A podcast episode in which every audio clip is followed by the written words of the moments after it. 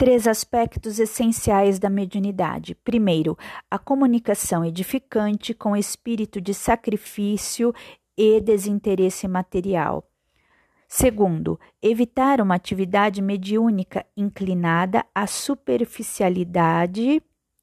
E por último, uma conscientização profunda, disseminando a fé sincera e raciocinada em consenso com o Evangelho e o Espiritismo.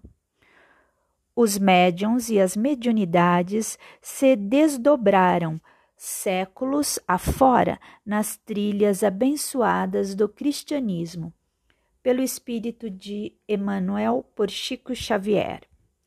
Na verdade, a todas as correntes religiosas e a todos os grupos humanos, a espiritualidade superior tem enviado, século após século, os nobres mensageiros da luz, redentora e do exemplo dignificante, a valerem por convites vivos à humanidade para sua ascensão espiritual.